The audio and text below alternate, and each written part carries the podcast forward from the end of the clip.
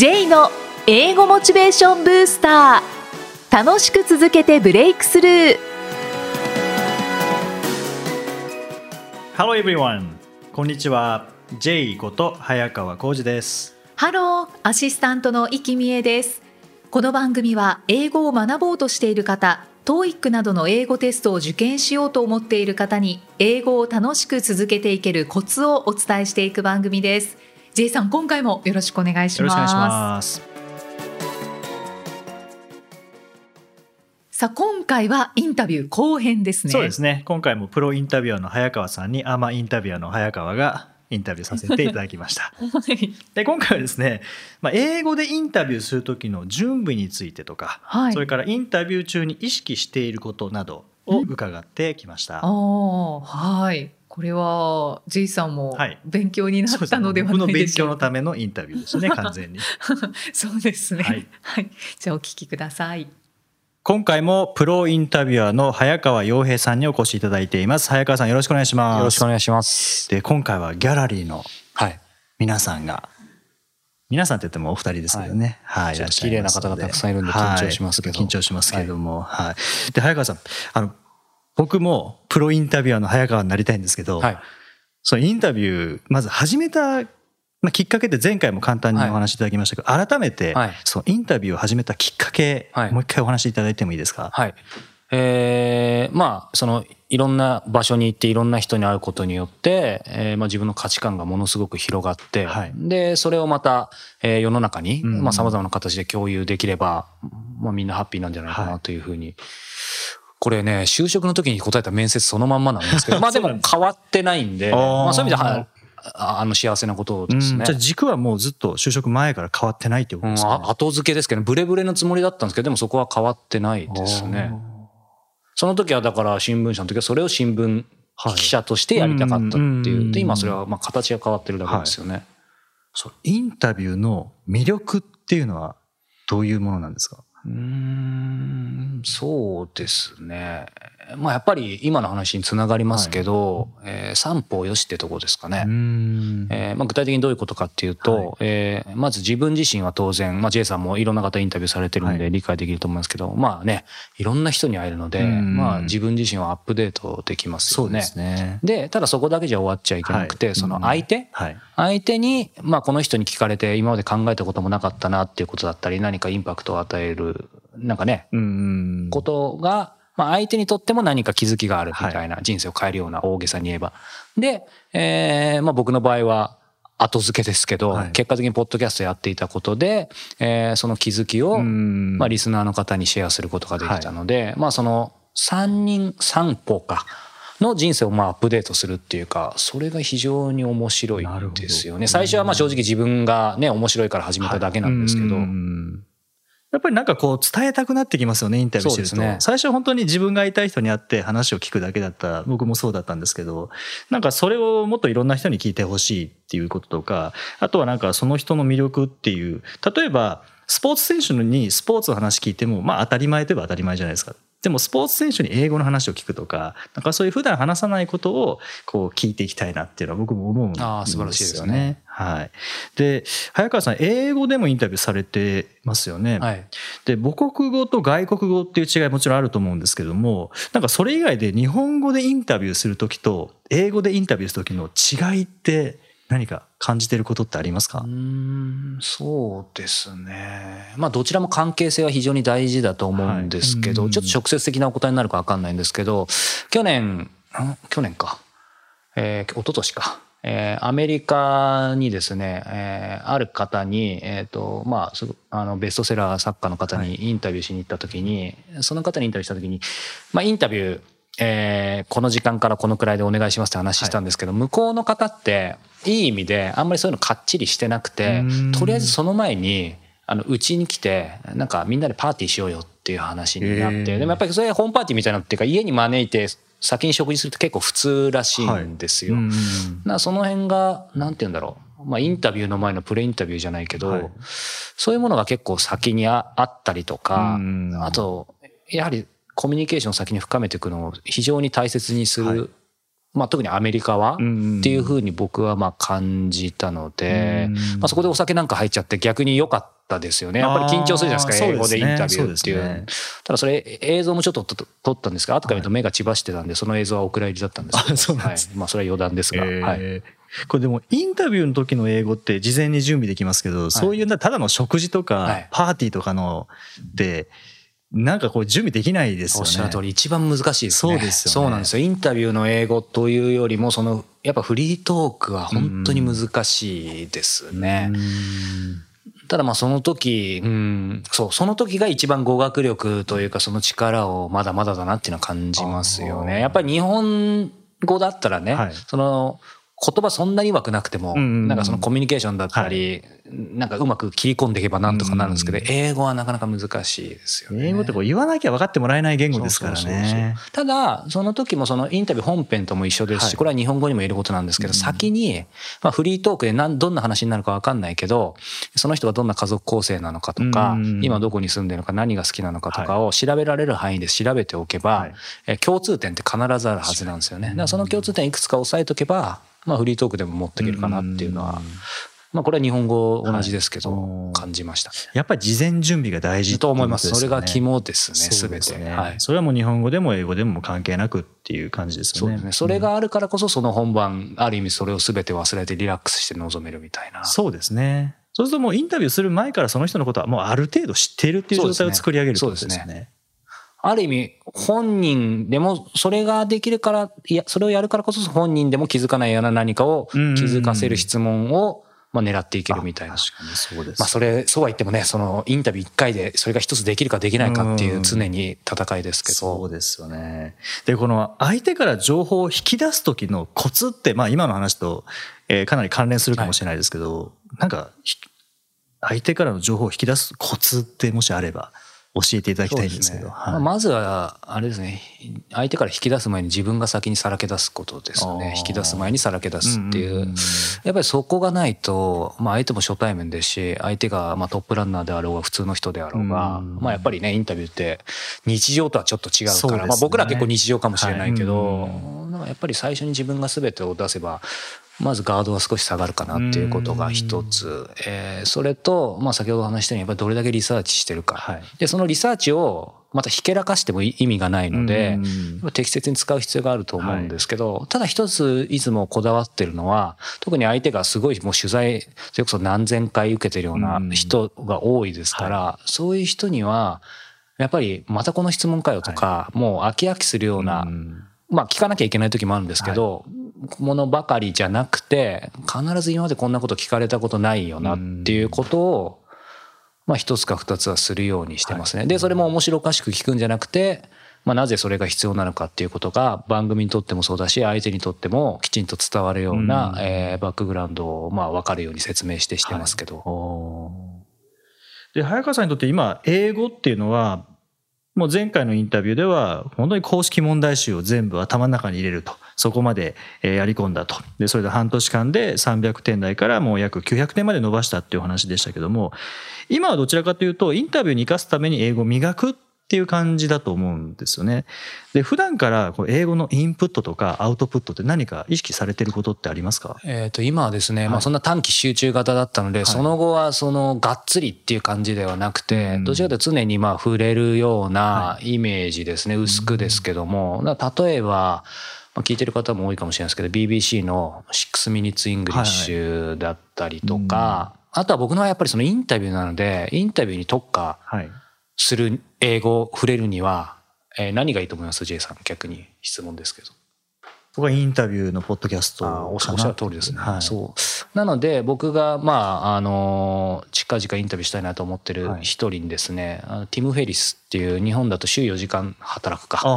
っていう本を書いた方がいてうん、で、その方もポッドキャストやってるんですけど、はいその方にインタビューしようと思ってるので、はいあの、まあ、その方のやってるポッドキャスト番組。で、その方もインタビューしてるんですよ、世界中のいろんな人に。うーん。なんでもう一石二鳥じゃないですか。彼のことを知りながら、はい。インタビュー面白いの聞きながら、一石三鳥か英語の勉強もできると。はい。というのと、あとまあ僕はその世界最高のインタビューの一人だと思ってるんですけどオプラ・ウィンフリーっていう、えーアメリカの、えーまあ、有名なおばちゃんがいるんです。うん。うん徹子の部屋の徹子の世界版みたいな、まあ、アメリカだったら知らない人いないですけどその彼女が、えーポッドキャストも最近1年ぐらい前から始めてくれてやっぱりいろんな方にインタビューしてるので、まあ、それが無料ですよね。それ両方。はい。こんないい時代はないので、まあ、その2つと6 minutes English をまあ聞きながら、うん。えー年に数回ある英語のインタビューの時に、まあ、がっつりまた短期集中で、はい。えーその、まあ、準備をするみたいな感じですかね。うんちょっと今ふと思い出したんですけど早川さん梶原茂さんインタビューされたことありますよね、はいはい。で僕もこの番組で梶原さんインタビューさせていただいてで梶原さんにあのインタビュー上手くなるにはどうしたらいいんですかって質問した時にインタビュー聞くことだねって言われたんですよね。それを今ふと思い出したんですけど。はい、もう全くやっぱり英語でも日本語でも一緒っていうことですよね。そうですね。うん。どのぐらいの頻度で英語をインタビューされるとかってなんか決まってるんですか？いや、決まってないですね。す。だから四半期に1回ぐらいできたらいいなと思ってますけど、今は正直そこまでまだできてなくて、うん。えー今年か、2019年はい。はその頻度増やしていきたいなとは思ってるんですけど、うん。ただ面白いのが、はい。今まあこの場で言っちゃってまた、あの、後でどうなるかわかんないですけど、なんかそういう意味で、英語そのものだけにもこだわりがなくなってきて、うんうん。まあ例えばスペインの人で面白い人いたら、はまあ全編スペイン語は無理でしょうけど、うん通訳の人入れるでしょうけど、なんか制約が外れたので、ななんか面白い人いたら別にスペイン行ってもい。いいんじゃないかみたいな。う。ん。で、その時にまた、そうするとまただから勉強短期集中で買ってやれば、そうですね。やっぱ最初と最後の挨拶もしくはね、質問だけならスペイン語でもできるはずだから、はいっていう感じで今、うん話しながら思いましたけど、なんか外れましたね、全部リミットが。やっぱり短期集中なんですねっていうか持たないですよね。僕持続力がないので。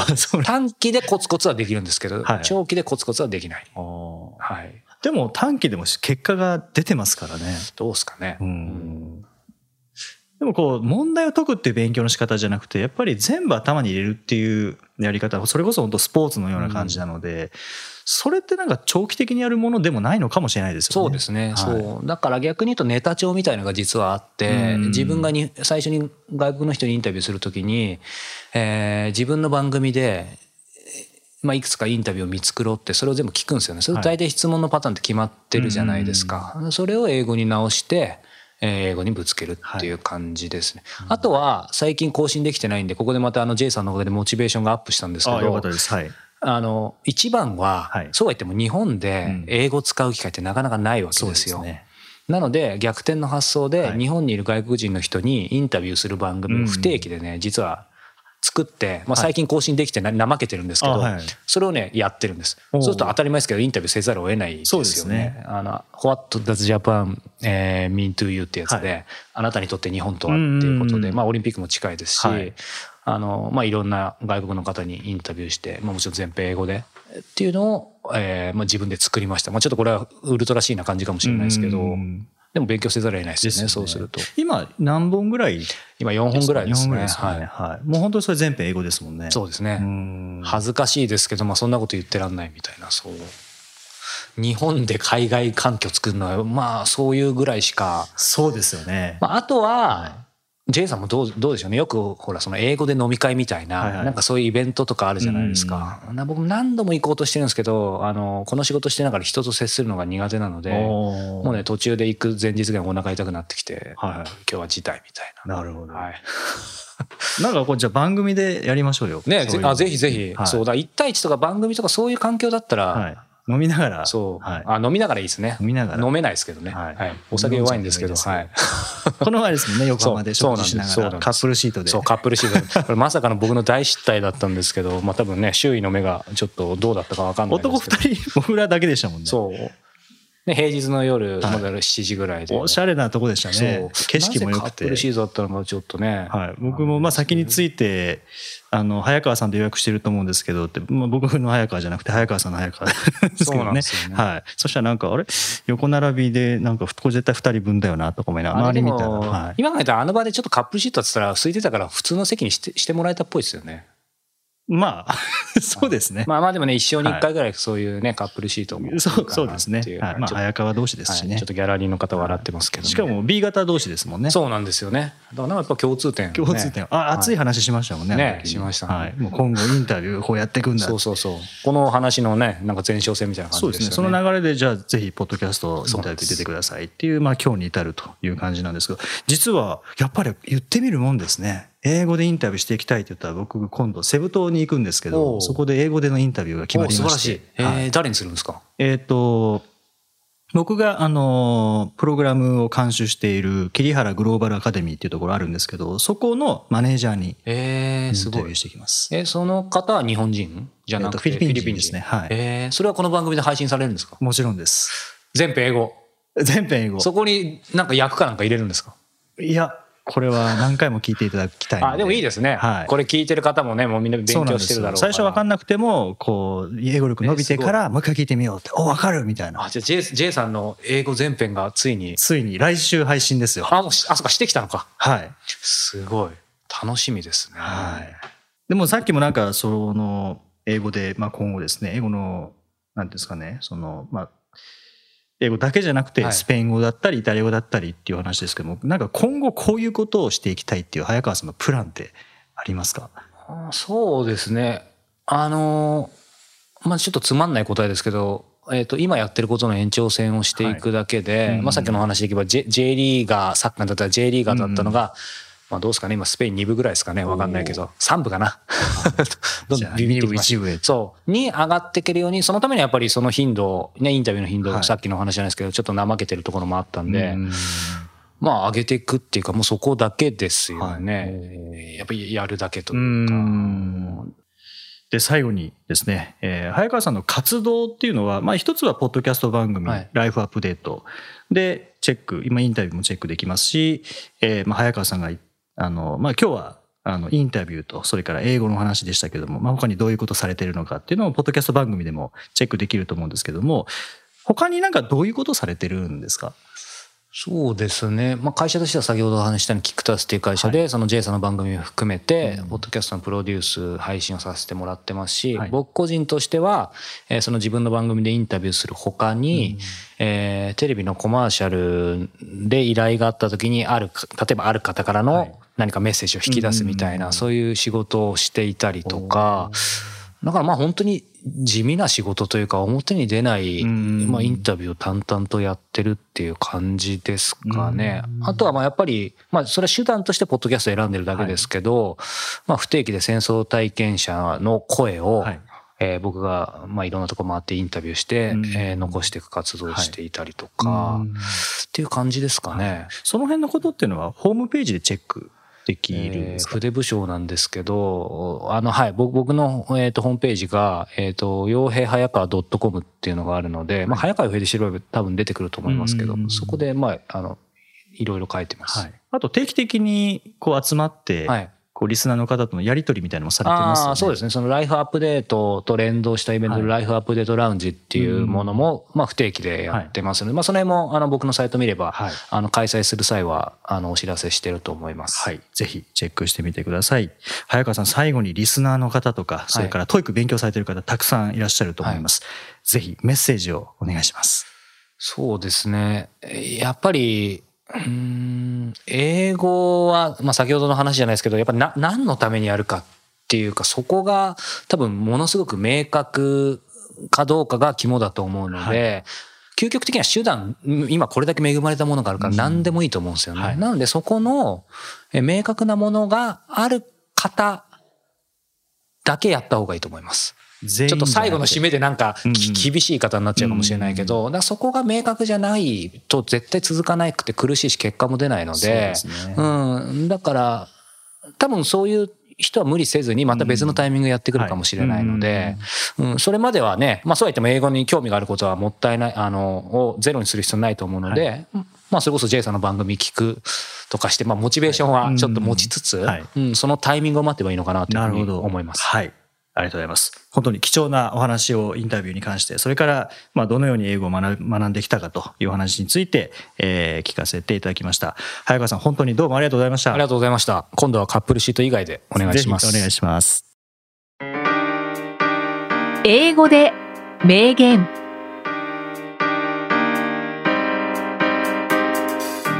続いては毎日配信している J さんの単語メールボキャブラリーブースターから著名人の名言を英語でご紹介いただきます今回の名言は何でしょうか？はい、今回はネサニエル・ブランデン、まあ、ネサニエル・ブランデンという人の言葉です。はい、Self-esteem is a reputation we acquire within ourselves. Self-esteem is a reputation we acquire within ourselves. レピュテーションあ、いいですね。レピュテーション、これ評判という意味なんですけども、ーセルフエスティー。ム、まあ、カタカナで使う時もありますけれども、はい。えー自尊心。はい。自尊心は自分自身の中で獲得する評判である、うーん。まあ自分で持つ自分自身への評判とはい。いう意味ですけども、自まさしく。尊心って本当大事ですよね。自尊心と自信は一緒ですか？自尊心と自信。まあ似てると思いますけどね、うん自信っていうのはこうできるっていうようなこう自分を信じることだと思うんです、自尊心っていうのはもう自分がで自分でいいみたいな。あありのままでいいありのままでいいみたいな。そういう違いかなっていう感じはするんですけどね。はいはい。あ確かにそうですね。うん。自分自身に対しての評判。そうですね。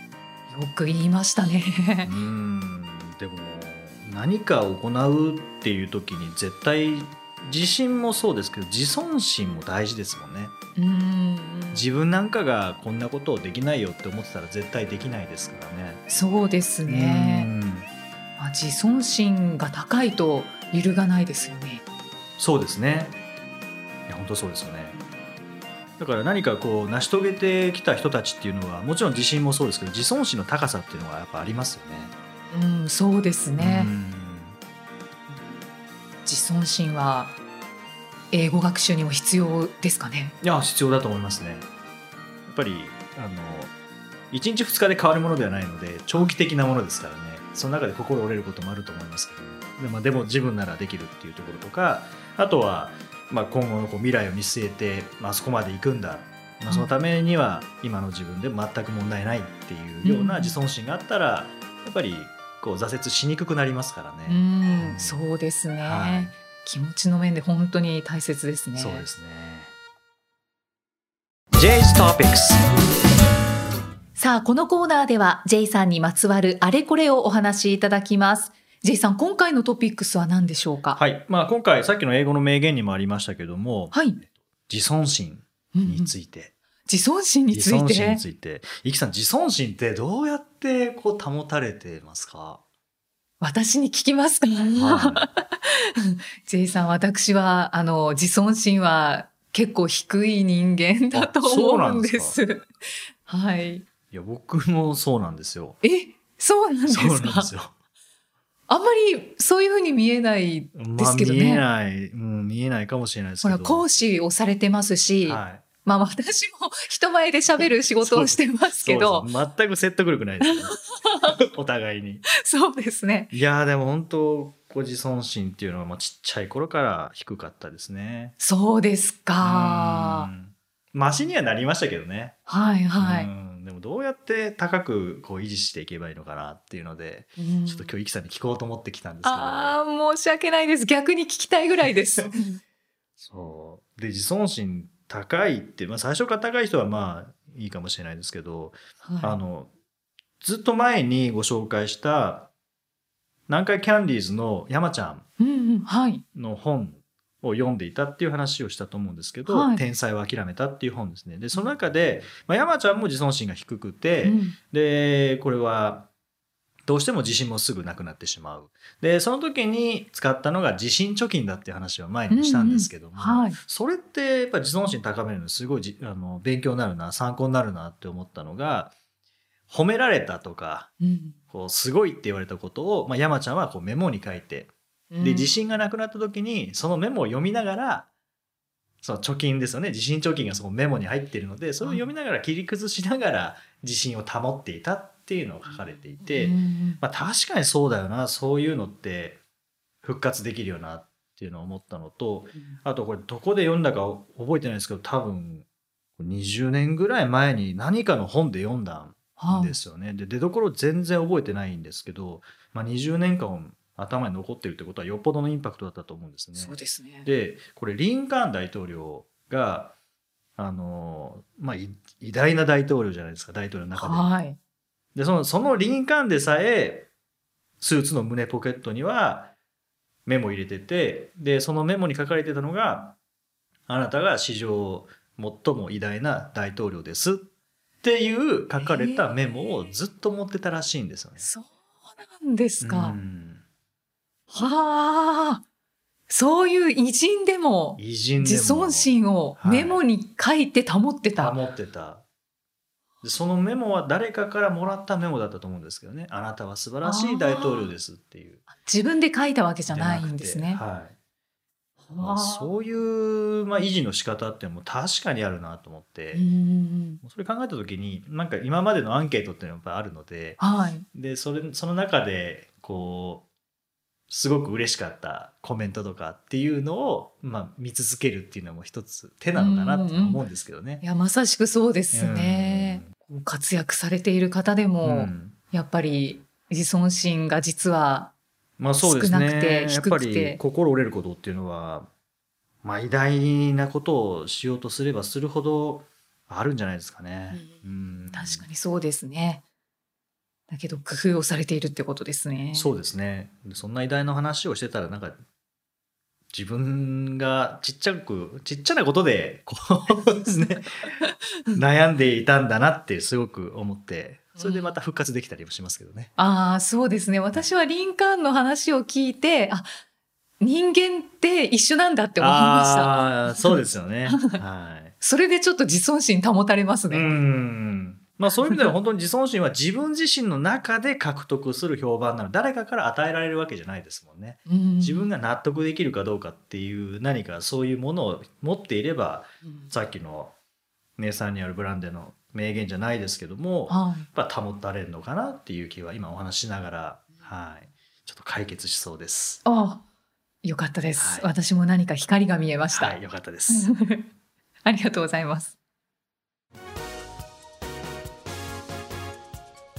第88回お送りしてまいりました。さて株式会社アルクのウェブマガジンガチャではい連載を、まあ、されていたですね、はい今も載っているということなんですけれども、えっ、と J 式 TOEIC スコアアップの奥義がはい。たくさんの方に読まれていあるそうですね。ようではい。こちらよかったらご紹介いただいてあはいですか、はまあどちらかというと中級者から上級者向けの情報として、まあ、連載6回させていただいたんですけども、まあ、例えば勉強したのに TOEIC のスコアが下がってしまったその原因と対策とか、あとは2時間の受験で疲れないためのたった一つの意外な戦略とかになる、はい、あとはパート7なかなか最後まで終わらないので、はい。最後まで解けるようになるための英語スピードリーディング習得術うんとかあとは受験後にスコアシート届くのでそのスコアシートの分析の方法とかですね、まあ、いろんな角度から、はい、あの記事にさせていただいてます。ははいい、6回6回分ですね。あるはいということなので、絶対ヒントになるものが必ずあると思いますので、は、はいい読んでみてくだぜひおさい。願いします。はい。えーそしてこの番組ではご質問ご感想を随時お待ちしています、えー素朴な疑問でも構いませんのでご質問お送りください。メッセージは J さんのアメブロ英語モチベーションブースターの中のポッドキャスト下にお問い合わせフォームがありますのでお気軽にお送りください。それでは J さん。Okay, thank you for listening. See you next week. バイこの番組は提供株式会社ラーニングコネクションズプロデュースキクタスナレーション生きみえでお送りしました。